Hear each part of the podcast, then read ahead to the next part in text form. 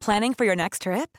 Elevate your travel style with Quince. Quince has all the jet setting essentials you'll want for your next getaway, like European linen, premium luggage options, buttery soft Italian leather bags, and so much more. And is all priced at 50 to 80% less than similar brands. Plus, Quince only works with factories that use safe and ethical manufacturing practices. Pack your bags with high-quality essentials you'll be wearing for vacations to come with Quince. Go to quince.com slash pack for free shipping and 365-day returns. Heraldo Radio, la H se comparte, se ve y ahora también se escucha.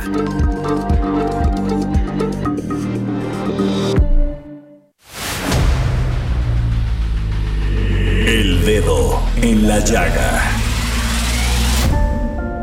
Había una vez un mundo en el que nadie creía. Un país de historias inexplicables. Una nación con personajes asombrosos. Santo Tomás tenía razón. Hay que ver para creer. El México increíble, las verdades que duelen, la voz de los que callan, el dedo en la llaga. Infórmate, diviértete, enójate y vuelve a empezar. El Heraldo Radio presenta El Dedo en la Llaga con Adriana Delgado. Por completarte me rompí en pedazos. Me lo advirtieron, pero no hice caso. Me di cuenta que lo tuyo es falso. Fue la gota que rebasó el vaso. No me digas que lo sientes. Eso parece sincero, pero te conozco bien y sé que mientes. Te felicito que bien actúas. De eso no me cabe duda. Con tu papel continúa.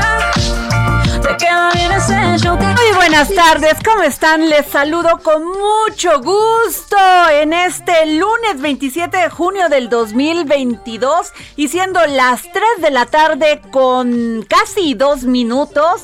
Pues, ¿qué les digo? Estamos de manteles largos aquí en el Heraldo Radio, en el Heraldo Media Group, porque hoy son los tres años de aniversario del Heraldo Radio. Gran proyecto, gran felicitación a los señores Mieres, Ángel y Cristina, pero también a nuestro queridísimo jefe Franco Carreño por pues por tener esta visión y además empezarla cuando las condiciones eran complicadas, estábamos enfrentándonos a una pandemia y en vez de decir se acaba este tema de información noticioso, ellos, ellos, los señores Mieres, el señor Franco Carreño, el señor Adrián Laris, le pusieron todo el entusiasmo y aquí estamos. Gracias por darnos trabajo, gracias por permitirnos todos los días eh, tener, dar a conocer este, este contenido noticioso, generar información y opinión. Muchísimas gracias y también a ustedes que nos escuchan a través de todo el país. Muchísimas gracias por permitirnos eh, entrar en su corazón, no solamente escucharnos. Gracias a mí, a, bueno, a todos nuestros compañeros que trabajan aquí en el Heraldo Radio. Y bueno, pues nos vamos con información. Nos vamos con Daniel Magaña, reportero del Heraldo Media Group, porque nos tiene que platicar sobre el tema de la Ruta 57. Muy buenas tardes, efectivamente, y ya lo comentas, pues esta ruta que circulaba en varios ramales de la alcaldía Álvaro Obregón, pues después de un operativo que se realizó por parte de la Secretaría de Movilidad en, en la zona del paradero de Miscuac, bueno, pues llegaron a la pues decisión de que pues se le retiraría completamente la concesión a esta ruta de transporte público. Ya habían uh, pues hecho algunos llamados a que bueno pues precisamente los choferes a, pues a, de alguna manera acataran las disposiciones pues para poder transportar a la cantidad de gente que ellos lo hacían. Incluso la semana pasada dos de ellos fueron ubicados con aliento alcohólico por lo que pues eh, es precisamente por varias anomalías por la que se decidió retirar la concesión. El secretario de movilidad Andrés Layuz, bueno, pues se refirió que eh, esta situación obviamente no deja desprotegido pues a las personas que utilizan a diario este pues transporte para trasladarse hacia la zona de Miscuac, hacia la zona del metro, ya que será una empresa eh, pues concesionada la que bueno esté brindando este servicio y de esta manera bueno pues todos estos vehículos de la ruta 57 pues ya sean retirados y pues es parte de lo que se dio en la zona del operativo pues hubo algunos vehículos sobre todo el transporte público después del aumento que tuvieron que acatar por ejemplo, pues también no traer los cristales polarizados y van a continuar estos operativos para pues que se cumplan los objetivos después del aumento del transporte aquí en la ciudad. Daniel, pero además unidades muy muy este ya dañadas, ¿no? Ya muy este sin las condiciones para que eh, puedan transportar a las personas, ¿no? Sí, sí, las condiciones en las que había todavía micros, imagínate, del año 97 en algunos puntos, en unas, algunos de estos ramales, pues ya realmente, pues ya las condiciones deplorables, por lo que, pues es precisamente, aparte de, pues estas estas situaciones graves de que, pues los choferes incluso, pues puedan estar trabajando con pues, después de beber alcohol. Claro, no, terrible.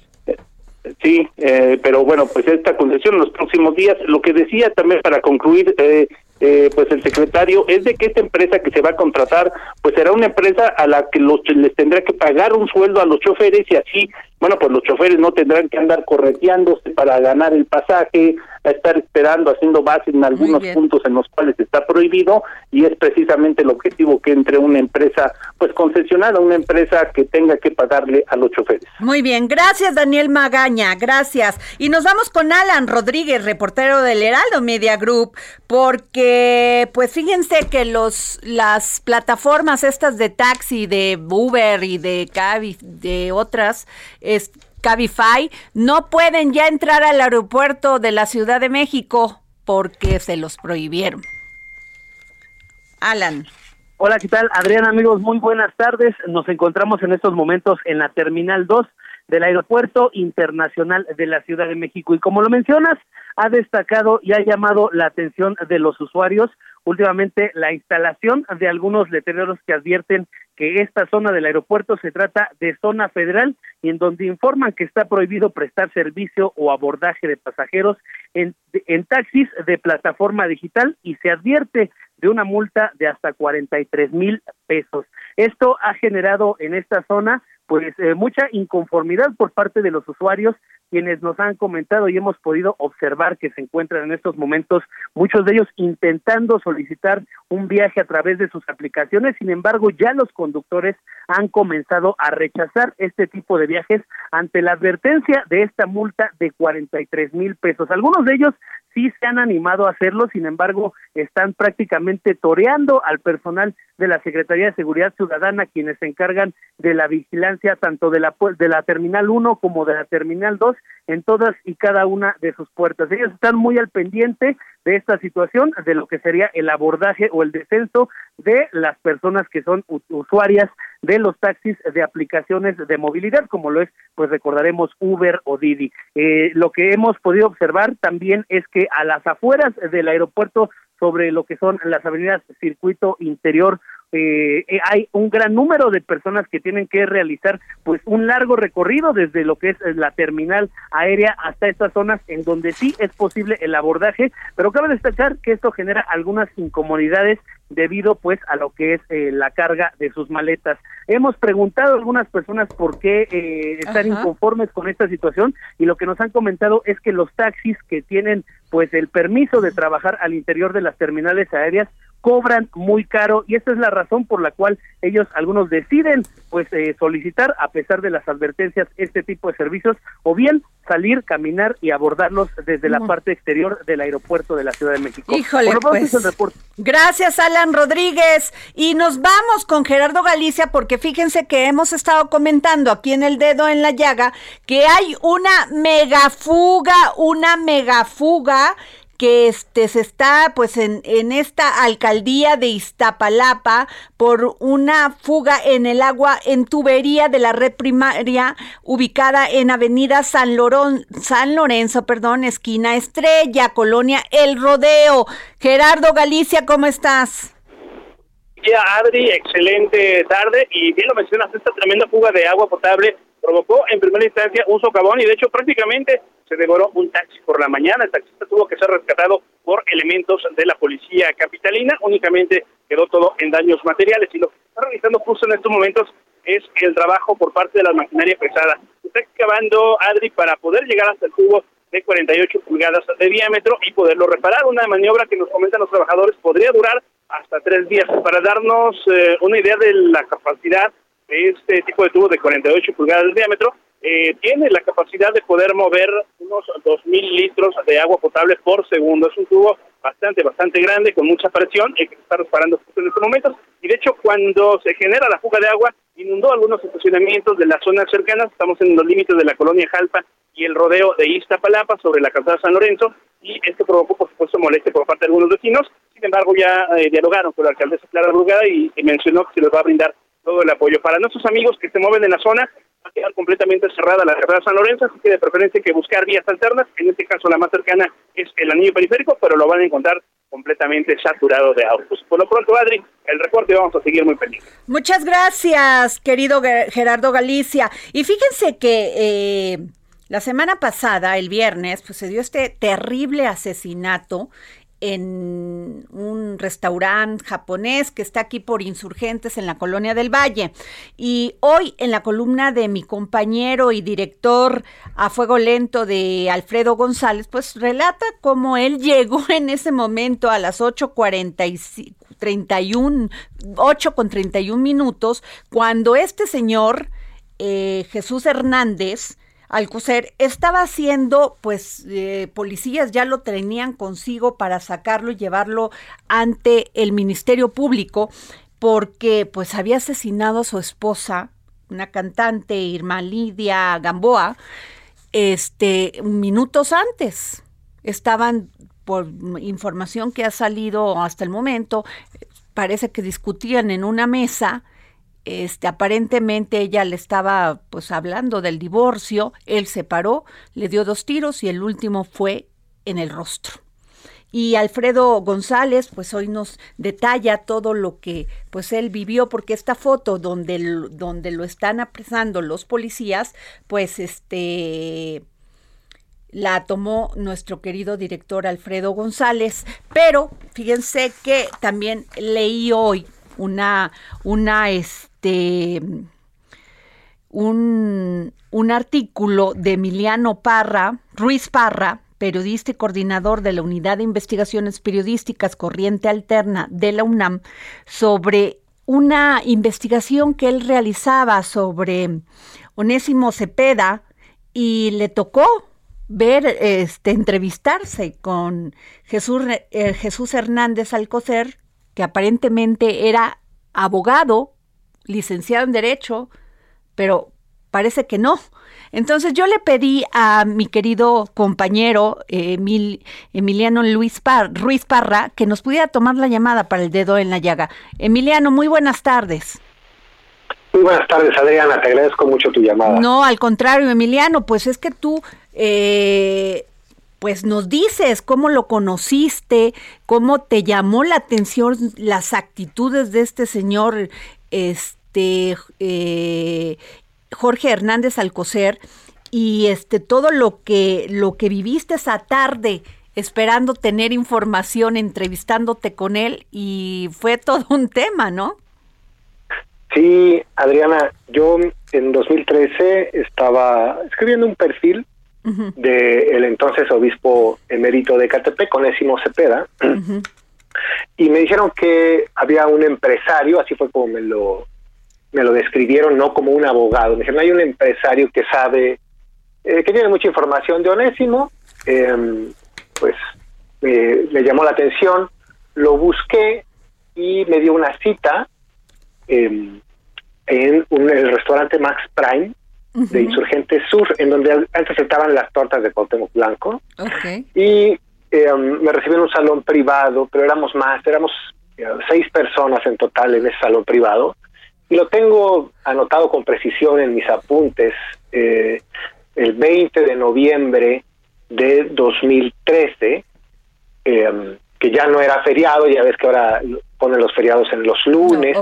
Entonces era un día normal y eh, yo estuve más o menos de las 4 de la tarde a las 7 de la noche, eh, poco más, poco menos, reunido con, con esta persona, Jesús Hernández Alcocer, y otras eh, cuatro personas, otras dos personas le estaban proponiendo un negocio millonario de poner casas de empeño para eh, empeñar automóviles. Me acuerdo que requería una inversión muy alta de 90 millones de pesos. ¿Y todo eso lo estaban platicando contigo enfrente? Sí, yo estaba ahí. La verdad es que a sí que a nadie le dio este pudor. Y fue interesante porque yo creo que este señor no, no estaba acostumbrado a hablar con reporteros y él más bien eh, está, es de esas personas acostumbradas a que se acerque la gente a pedirle eh, favores o dinero, ¿no? Entonces él le decía, este, bueno, pues si quieres entrar a la política, yo te puedo presentar con políticos y me daba nombres, ¿no? De políticos y yo decía, no, no me interesa. Yo además eh, venía de cubrir el Congreso, los partidos políticos, pues, la mayoría de los nombres que él me daba pues, eran personas que yo conocía, ¿no? O sea, digamos, mi interés era periodístico, pero sí me parecía muy interesante, muy sintomático como él eh, de manera natural se ofrecía como un intermediario, ¿no? o sea, como que me, iba a hacer el favor de, de, conectarme con la política. Yo dije, no, no, no, no me interesa que me presente a nadie. Me dijo, bueno, entonces gánate una comisión, vende mis obras de arte y gánate una comisión. Y me describió, me dijo, tengo un, un Rubens, una, pequeña estatua, no era una pintura, me dijo una pequeña estatua, tengo un Bernini, eh, obras que, bueno, que en caso de ser cierto deben ser muy caras, ¿no? Eh, una cosa que yo tengo que decir es que en un, con un personaje como este, yo creo que acostumbrado al alarde del dinero y del poder, es difícil de saber en dónde empieza eh, la, la, fantasía, ¿no? Un poco como para impresionar al interlocutor. Entonces, eh, yo no sé cuánto de todo eso que él decía era cierto. Lo que yo sí puedo dar testimonio es de que él me hizo ese alarde. Me llamó mucho la atención eh, el reloj, un reloj Audemars Piguet, me fijé, eh, con diamantes hasta en la correa. Bueno, no sé si se le, se le diga correa cuando es de metal, ¿no? Eh, pero tenía diamantes hasta en la correa.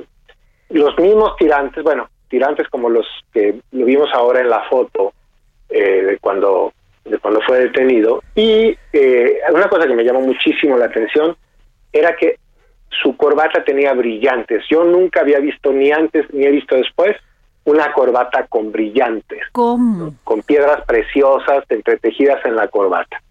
Entonces, eh, creo que sí es un personaje muy acostumbrado a la ostentación del, del dinero.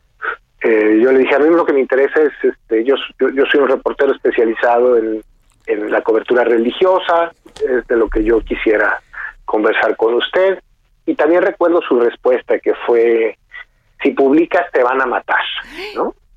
Este, pues una amenaza velada. pues, pues no, no lo sé, en ese momento no lo tomé como una amenaza. Eh, um, yo creo que hay todo con él, ¿no? Una combinación de amenaza, de alarde, de decir, uy, no, mi información es demasiado buena. Eh, um, entonces, este, pero sí puedo, pues, recordar que, eh, um, que incluso cuando uno como periodista se reúne con personas muy poderosas, pues tienen eh, cierto cuidado, ¿no? Como en, como en, no eh, ser demasiado intimidantes. Yo creo que con este personaje era al contrario, más bien era las ganas de demostrar que tenía poder, que tenía dinero, eh, que conocía a gente muy importante en el país, ¿no? Me dijo, yo ayudé a salir a Onésimo Cepeda del pleito de los 130 millones de dólares. Es una historia porque ah. Onésimo fue acusado de falsificar un pagaré de esta cantidad. Eh, entonces le pregunté, bueno, cuénteme cómo, y ya no me quiso contar, ¿no? Entonces, insisto, como que siempre estaba en este límite entre, eh, también era difícil saber cuánto de todo lo que decía era, era cierto o era falso. Eh, eh, Emiliano, eh, ¿Notaste que él estaba armado? Porque la, los, las personas que trabajan en el Suntory dice que, dicen que siempre llegaba armado y que era muy difícil decirle algo porque pues inmediatamente hacía un escándalo. Era un hombre con, de, como dicen en mi pueblo, de mecha muy corta. Y entonces se ponía que, aquel lugar, bueno, y como les dejaba buenas propinas, pues ya nadie le decía nada.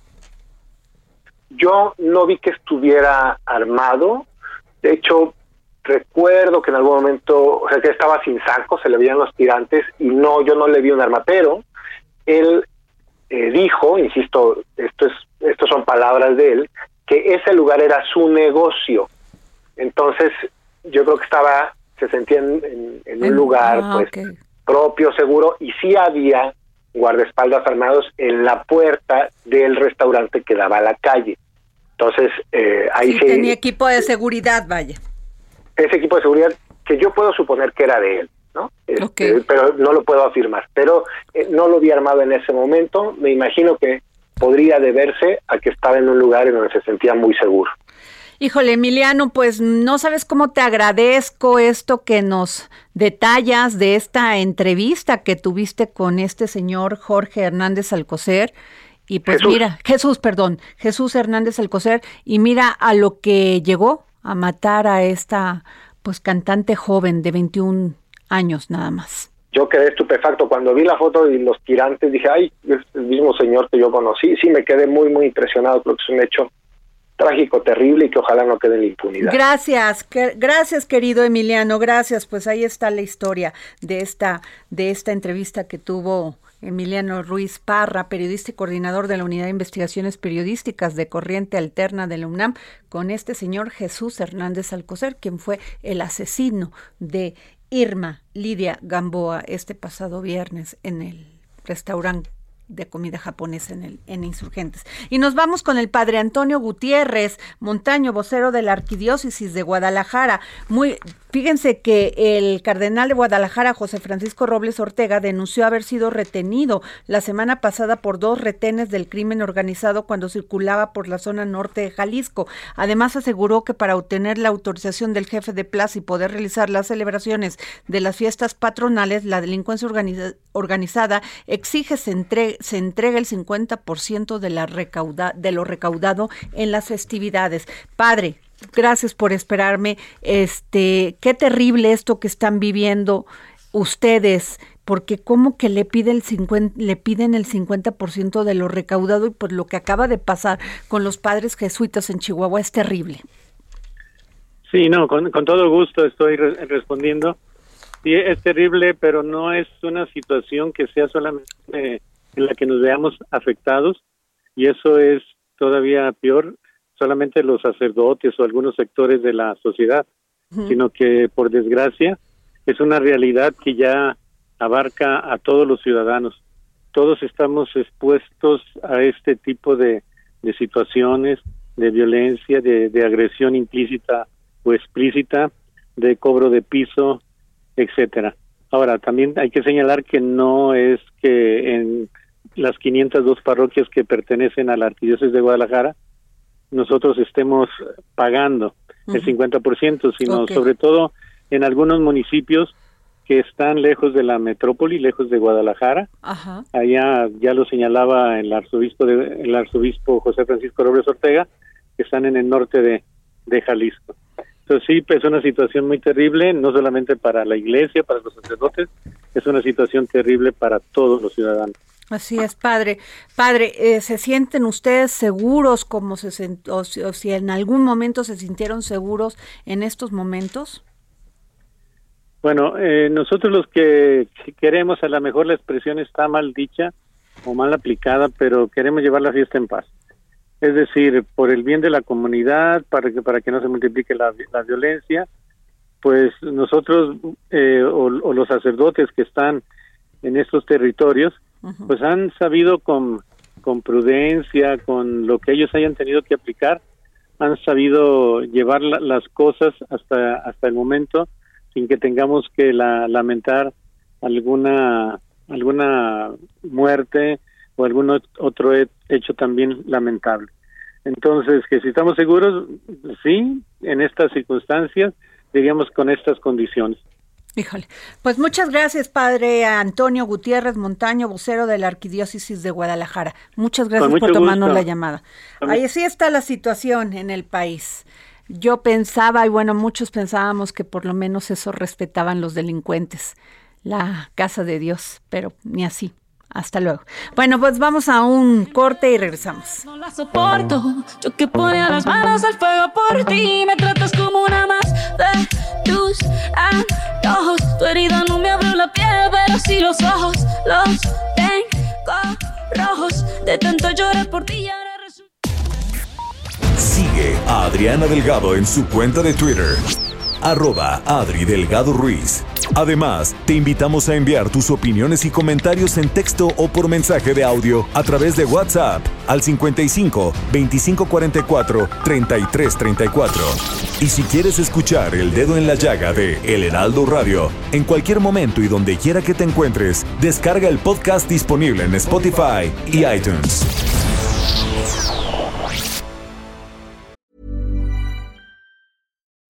Since 2013, Bombas has donated over 100 million socks, underwear, and t shirts to those facing homelessness.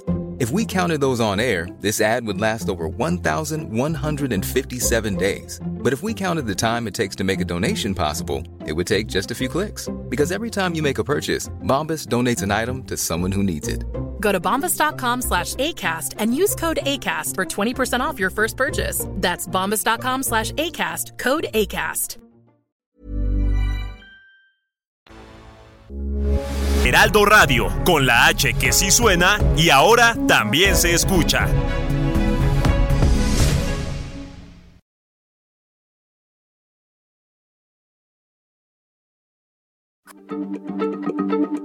Heraldo Radio, la H se lee, se comparte, se ve y ahora también se escucha.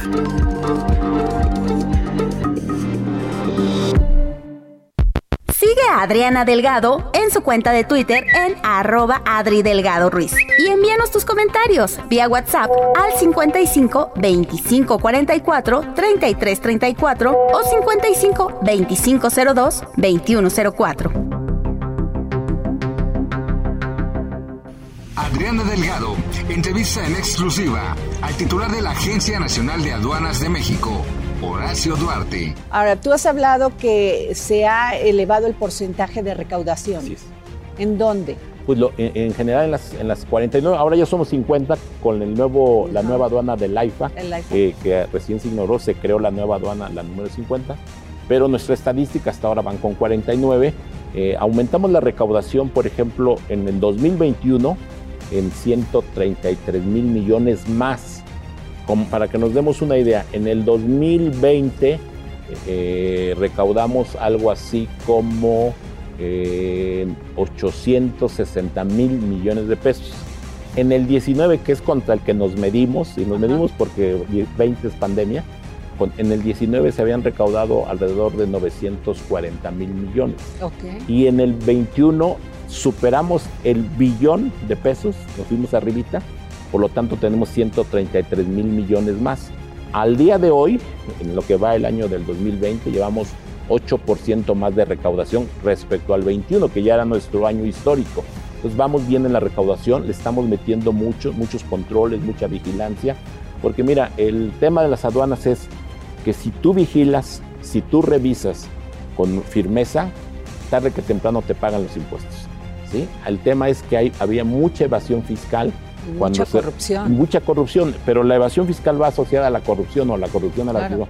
Porque alguien que quiere meter una mercancía le dice al que está en la revisando, métela con una fracción arancelaria más baja, es decir, para pagar menos impuesto y ahí te va la mordida para que tú te lleves un dinero. Entonces, en el momento que cortas la corrupción, al que trae la mercancía no le queda más que pagar el impuesto que por ley le toca, porque no te va a abandonar la mercancía ahí o la va a regresar a China, por ejemplo.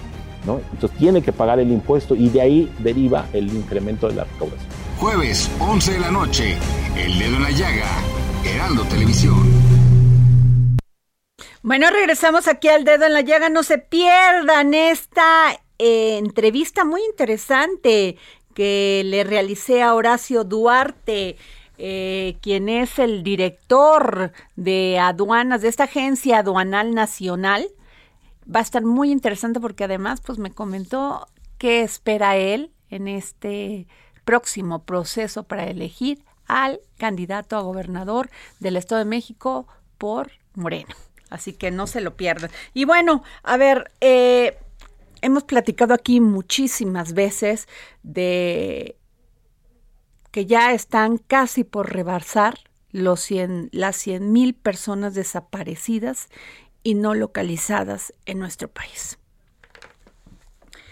Y hemos conocido pues a todas estas mujeres, madres, hermanas, que no les importa ir a estos lugares con tal de poder tener, obtener algún indicio de sus familiares, de sus hijos, de sus hermanos, un pedazo de tela, algo que les diga que ahí están, que los pudieron encontrar para darle una, pues una santa sepulcro, ¿no? Entonces, este, es terrible, es terrible, se me, hasta, se me hace un nudo en la garganta nada más de pensar el dolor.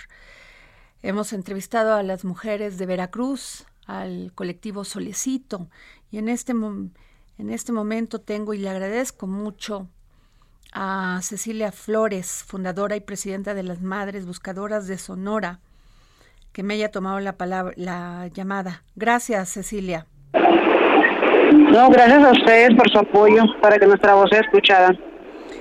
Oye, Cecilia, este, ustedes han sido amenazadas. Hoy vi una nota que me llamó poderosamente la atención porque digo, esto lo sabíamos, pero ya que lo denuncien así abiertamente y que se sigan dando estos hechos y no se haga nada, es terrible, Cecilia. Sí, así es. He sido amenazada de muerte y desplazada del Estado solamente por el pecado de querer tanto a mi hijo, que no querer dejar de buscarlo, de no querer dejar de luchar por él, que he sido capaz, ya casi un año tengo aquí en la Ciudad de México en mi refugio, y he sido capaz de estarme saliendo del refugio por mis propios medios, como dijo el presidente, para salir a buscar a mi hijo y a mis hijos, porque tengo dos desaparecidos, uno en Sinaloa, uno en Sonora, y lamentablemente al no ser buscados por las autoridades, pues tengo que salir a buscarlo yo, aún con todos los riesgos que hay en mi contra, pero el amor por ellos es más grande que todo. Cecilia, ¿qué te dicen las autoridades cuando vas y les pides su apoyo? Me, eh, me dan el apoyo para búsqueda, me dan la seguridad permanente para que yo esté en la búsqueda de mis hijos, pero todavía no hacen investigaciones sobre las amenazas que he recibido y el por qué, porque yo no le hago daño a nadie, yo no le debo nada a los cárteles, yo no les he hecho nada, ellos me deben a mí. Por eso estoy en esta situación de búsqueda, porque ellos se llevaron lo más preciado de mi vida, que son mis hijos, y tengo que ejercer el derecho de mis hijos de salir a buscarlos. Cecilia, este quiero que le digas a nuestro a nuestro radio escuchas qué esperas tú al buscar y por lo menos encontrar algo que te diga que ahí está. Pues yo lo que espero de todo esto es que mis hijos vuelvan a casa. Creo que fuera una recompensa bien merecida, ya que he localizado más de 100 personas, más de mil personas sin vida y más de 800 con vida. He entregado muchísima paz a muchas familias. Creo que sería justo que mis hijos volvieran a casa con vida, porque vivos se los llevaron y vivos los queremos. Pero si no fuera así, mínimo que mis hijos estuvieran completos y me los entregaran, porque en Sonora sabemos de una persona que es el comisionado de búsqueda del estado de Sonora, que sabe dónde está mi hijo Marco Antonio y por problemas personales conmigo está manipulando la información para beneficio ¿Cuál es su nombre? ¿Cuál es su nombre? José Luis González Olivarría. O sea, él, sabe dónde está tu hijo y no te da información. Ya, ya iba por mi hijo, pero yo llegué al lugar y él se salió. Porque yo iba, yo llegué al lugar donde ya iban a sacar a mi hijo, o sea que ya eh, la, información que le llegó no sabemos de dónde, la está manipulando para hacerme daño, porque es un daño el que me está haciendo el saber que mi hijo está en sus manos y que no me lo entregue. ¿Y por qué? ¿Por qué esta situación? ¿Por qué dices que por una por una situación contigo ¿Qué fue lo que pasó, este Cecilia, si se puede saber? Que, que yo siempre he dicho que el Estado de Sonora tiene una, una corrupción muy fuerte en, la, en, en, en ese lugar. Él no es, es una persona insensible, burocrática, apática, no trabaja con todas las víctimas como debe de ser. José Luis González Olivarría era antes el, el de servicios periciales, lo pusieron en la comisión de búsqueda y le ha quedado grande ese lugar porque no ha trabajado con todas las víctimas como debería hacerlo. Hay, hay muchísimas víctimas, habemos muchísimas víctimas con las que nunca ha querido trabajar. Él no hace lo que debe de hacer una comisión, en verdad, una comisión de en verdad, eh, trabajar con todas las víctimas, ser empático con las víctimas, apoyar a todas las víctimas por igual, él nunca lo ha hecho. ¿Has, tenido la oportunidad de hablar con Alejandro Encinas, que es subsecretario de, gobierno de Gobernación? Claro que sí, y ya le pusimos ese problema, pero hasta el momento no han hecho nada. Híjole, qué terrible, porque todavía con el dolor de tener que buscar a tus hijos, la apatía y la, y la insensibilidad de las autoridades duele más, Cecilia. Así es, tenemos que lidiar con la ausencia de nuestros hijos y con la ausencia por parte de las autoridades. Híjole, Cecilia, pues estos micrófonos que sirvan, eh, los micrófonos del dedo en la llaga para que escuchen y escuchen fuerte. Que la gente sepa que en Sonora sufrimos muchísimo, así como sufren en Jalisco, como sufren en otras partes, pero en Jalisco tienen buenas autoridades, se puede decir, porque la comisión trabaja muy bien con las víctimas, la comisión de búsqueda, la fiscalía, yo he tenido magnífico acercamiento con ellos y han trabajado a la par con las víctimas, igual que en Sinaloa. ¿Y por qué en Sonora no tenemos ese apoyo? ¿Qué es lo que pasa en Sonora? ¿Qué es lo que falta? Ok, pues hacemos un llamado fuerte. Ojalá y seguramente nos están escuchando de la Subsecretaría de Gobernación de Alejandro Encinas. Gracias, Cecilia. Ellos saben. perdón, dime, dime, no, dime, dime. Ellos saben, porque yo he expuesto ese problema, he hecho, acabamos de hacer una manifestación en el Congreso de Sonora para que esa persona sea destituido de su cargo con las pruebas que les di de que él sabe dónde está mi hijo y porque yo nunca me quedo callada y siempre he dicho que es una persona insensible y burocrática que nunca ha querido trabajar con nosotras, pues no han hecho nada, aunque estamos alzando la voz y ellos están mirando todo lo que nosotros hemos hecho el trabajo de la comisión de búsqueda y no hemos recibido ni siquiera el apoyo para investigación y ahora está ocultando la información de dónde está mi hijo. Muchas gracias, Cecilia. Estamos aquí pendientes. Gracias, Cecilia Flores, fundadora y presidenta de Madres Buscadoras de Sonora. Y bueno, pues nos vamos a otro tema. Ha sido un programa con temas muy delicados, pero pues los tenemos que exponer y dárselos a conocer. Fíjense que aumentan en un 6% los robos en las carreteras según la Asociación del Transporte Privado. La delincuencia y el precio del diésel provocan ajustes en los costos de los servicios. Y tengo en la línea a don Leonardo Gómez, presidente de la Asociación Nacional de Transporte Privado. ¿Cómo está, don Leonardo? Bien, Adriana, muchas gracias por estar con tu auditorio. Oiga, una de las cosas que puso el presidente en la mesa fue precisamente que iba a meter más elementos este en las carreteras para que pues las personas que estos este pues ustedes los comerciantes los productores que transportan sus productos pues no fueran víctimas de la delincuencia pero al parecer no ha sido así o sí o no no ha funcionado por lo menos este plan contra la pues delincuencia. eh, permíteme eh, compartir contigo tu auditorio eh, lo que son hechos y datos, información eh, de, la propia Fiscalía General de la República y el Secretariado Técnico del Sistema Nacional de Seguridad Pública. Eh, un tema que nos ocupa, lamentablemente, tiene que ser el tema del robo al transporte de carga, ya que el grado de violencia es cada vez mayor y hacia los operadores.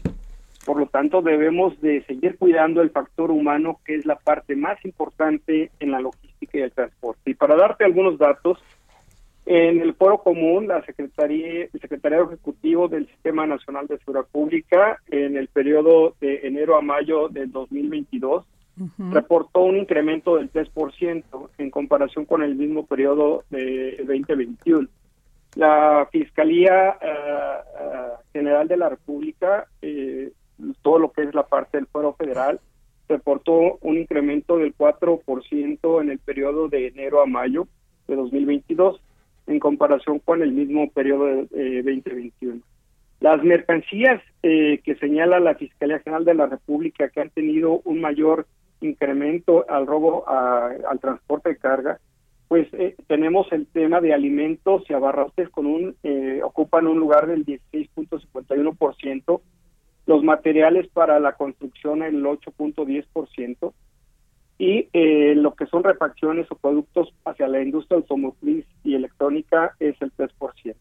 Hay carreteras con mayor número de reportes de robos este, eh, y que tenemos que señalarla, que es el libramiento sur de Celaya, en la autopista Salamanca-Celaya, en lo que es Guanajuato, la carretera Orizaba-Veracruz, este, es una de las eh, más peligrosas dentro de todo ello, en lo que es el tramo La Antigua Veracruz-Sayula, y también la autopista México-Querétaro, que eh, era algo que decíamos en el tramo de Celaya, algo increíble, dado que es una, eh, una ciudad en el cual eh, pues tenemos mucho tema de importación exportación. Los estados de mayor incidencia, pues podemos mencionar que el Estado de México es el número uno, con alrededor de 2.083 carpetas de investigación. Le sigue Puebla con 694 carpetas y Guanajuato con 517. Así, así vamos después con Michoacán, Jalisco, Querétaro, Veracruz e Hidalgo. Híjole, eh, qué terrible. Ah, eh, lo escucho, don Leonardo. Sí, eh, prácticamente este es un tema en el cual la industria, el transporte, los quienes somos usuarios y tenemos flota propia en ANTP, estamos buscando continuamente la relación y el trabajo continuo con las autoridades federales, estatales principalmente con la Guardia Nacional y el Secretariado de Seguridad Pública. dentro de ello, continuamos también con la comunicación, no nada más para buscar las mejores prácticas en la prevención al delito. En ello eh, tenemos que capacitar a los operadores, tenemos que estar trabajando continuamente en la búsqueda de una modificación de la logística y también lamentablemente todo aquello que impacta a la logística y al transporte de carga, como es el tema de los robos, pues impacta también el precio y la... En los costos claro. de, la producción, de la transportación, la distribución. Claro. Y por supuesto lo terminamos pagando todos como usuarios. Claro. Por ello seguimos trabajando y dentro de este ejercicio el tema de la comunicación, como ustedes lo están haciendo, es fundamental para poder... Eh, bueno, pero pero yo me quedé con que, en, que iban a desplegar a ocho mil efectivos en todo en carreteras donde se señalaba que había muchísimos actos de, la delincuencia, de robos, de asesinatos incluso, este que la policía militar se iba a desplegar. ¿Qué ha pasado? ¿No se ha dado esto?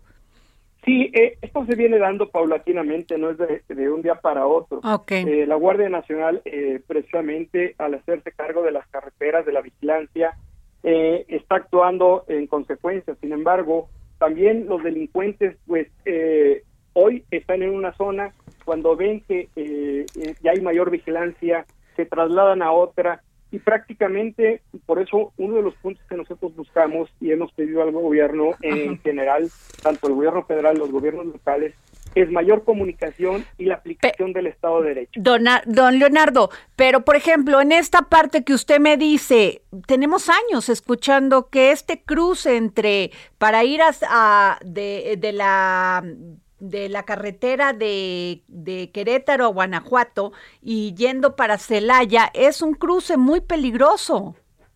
¿Por qué no se ha hecho nada? Sí, eh, lamentablemente en ocasiones nos encontramos con la falta de comunicación entre el gobierno federal y los gobiernos locales. Sin embargo, eh, seguiremos insistiendo toda vez que eh, al señalar este tipo de tramos carreteros de gran incidencia, pues para nosotros es importante indicar dónde están ocurriendo para que las autoridades presten atención, como se viene haciendo, a través de la propia comunicación. Ojalá esto el día de mañana se detenga, vaya cambiando por nuestra parte como industria, como usuarios del transporte y empresas con flota propia, seguiremos insistiendo en buscar un bienestar para todos a través de la aplicación de la ley. Y sobre todo salvaguardar las vidas de todas las personas, los choferes y quienes operan estos vehículos, ¿no?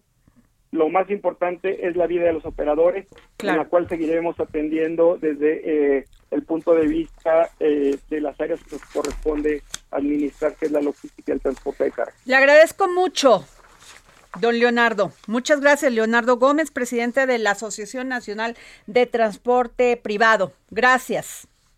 Bueno, y este, bueno, pues eh, no habíamos este, este, tenido la oportunidad de hablar con Alexander Slikchuk, Sleptok, este, perdón por mi mal, por mi mala pronunciación ucraniana, para, para este, decir el apellido de Alexander, pero aquí lo más importante es la información.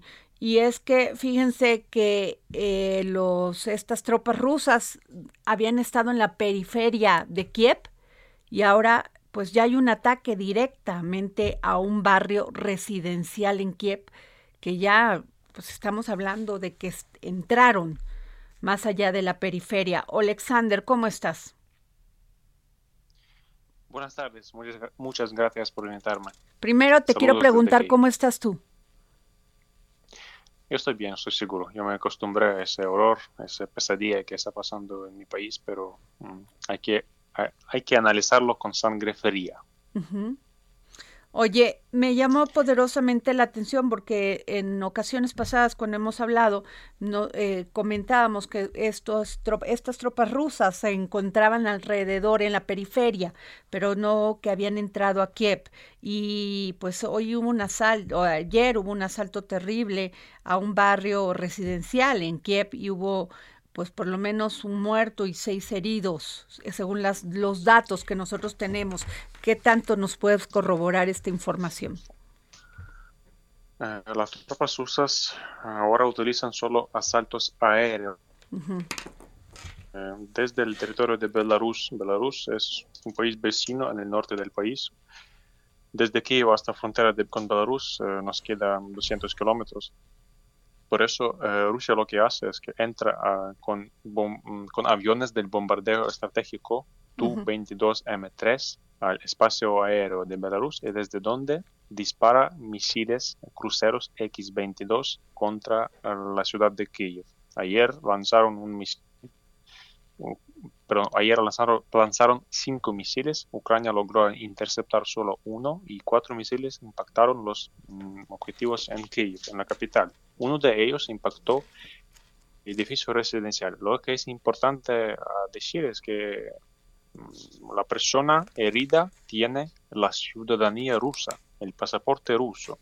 Es decir, Rusia con sus acciones bélicas está matando, está atacando su propia gente aquí en Ucrania. Eso es lo más importante. También hoy pasó un, eh, un, ataque terrible contra el centro comercial en la ciudad de Kremenchuk, es eh, la región, eh, perdón, de Poltava, en el Ucrania central. Rusia un misil crucero también, desde un avión, desde territorio de Rusia, desde la provincia de Kursk hasta la Ucrania central. Eh, en, el momento del ataque en ese centro comercial había casi un mil personas civiles. Ahora, por ahora se sabe sobre, sobre 10, eh, mm, fallecidos, pero yo creo que la cifra va a aumentar porque la, la búsqueda de la gente todavía sigue. El Ministerio de Interior de Ucrania ahora está en el, lugar del ataque y lo que Rusia hace es, es una táctica, de, es una estrategia de terror contra los civiles, porque por ahora no um, atacan las instalaciones militares, ni aeropuertos, ni los bases, ni almacenes de municiones, porque saben dónde está, pero atacan los objetivos civiles. los, eh, las tropas rusas han dicho, este, Moscú señaló que este barrio donde atacó en Kiev albergaba una fábrica de armamento llamada Artem, fundada a finales del siglo XIX, que produce todos los cohetes de aire-aire y antitanques y misiles de gran calibre. ¿Esto qué tan cierto es? Pero lo que es importante es que ningún misil impactó ese, esa planta Artem, porque esa planta Artem está situada enfrente en el mismo barrio que el edificio residencial. Es decir, los, la gente que sufrió el ataque son vecinos de esa, de esa planta militar. Y por eso la cosa, el problema es que Rusia, por la falta de las tecnologías modernas, utiliza los misiles soviéticos, que les falta la eh, precisión.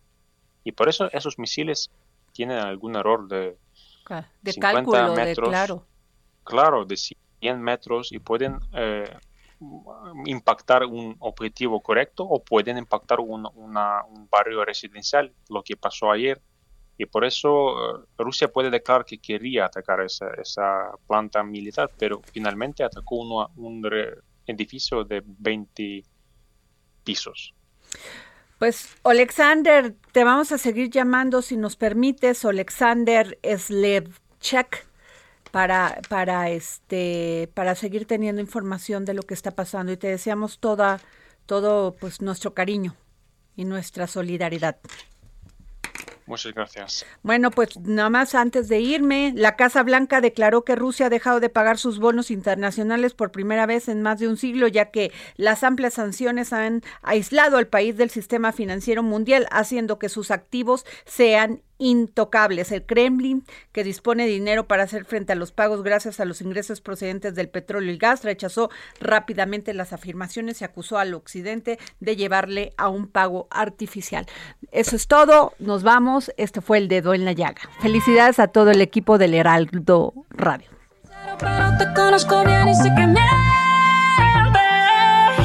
Te felicito que bien actúas. Eso no me cabe duda. Con tu papel continúa. Te queda bien ese show. Te felicito que bien actúas. Eso no me cabe duda. Con tu papel continúa. El Heraldo Radio presentó El Dedo en la Llaga con Adriana Delgado.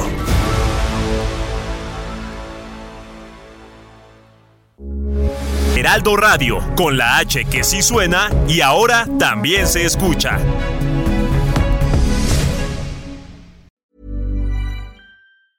Hey, it's Paige DeSorbo from Giggly Squad. High quality fashion without the price tag. Say hello to Quince. I'm snagging high-end essentials like cozy cashmere sweaters, sleek leather jackets, fine jewelry, and so much more. With Quince being 50 to 80% less than similar brands and they partner with factories that prioritize safe ethical and responsible manufacturing. I love that. Luxury quality within reach. Go to quince.com slash style to get free shipping and 365 day returns on your next order. quince.com slash style